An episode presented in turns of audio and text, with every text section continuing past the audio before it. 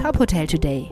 Die Nachrichten des Tages für die Hotellerie von tophotel.de. Mit Maximilian Hermannsdörfer. Wechselhaftes Wetter, volle Biergärten und ausgebuchte Hotels. Das lange Pfingstwochenende hat viele Menschen nach draußen gelockt. Und das trotz teils wechselhaften Wetters. Besonders an der Nordsee und Ostsee seien am Wochenende viele Urlauber eingetroffen, berichtet die deutsche Presseagentur.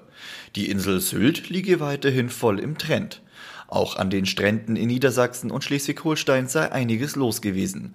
Nicht nur Urlauber, sondern auch viele Tagesgäste seien vor Ort gewesen. Auch Cafés, Biergärten und Restaurants meldeten für das Wochenende eine gute Auslastung der Außenbereiche. Dort, wo das Wetter mitgespielt hat, waren Bereiche teilweise komplett ausgebucht. Weltweit werden die Reisebeschränkungen im Zuge der Corona-Pandemie allmählich gelockert. Die Hotelmarke Accor will mit der Unveil the World-Kampagne die Rückkehr des privaten Reisens einläuten.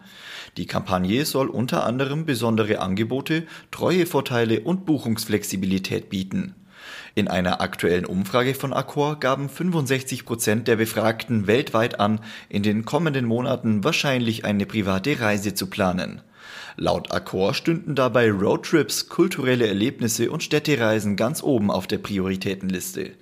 Wichtig seien zudem flexible Preislösungen, unkomplizierte Online-Buchung und zuverlässige Gesundheits- und Sicherheitskonzepte.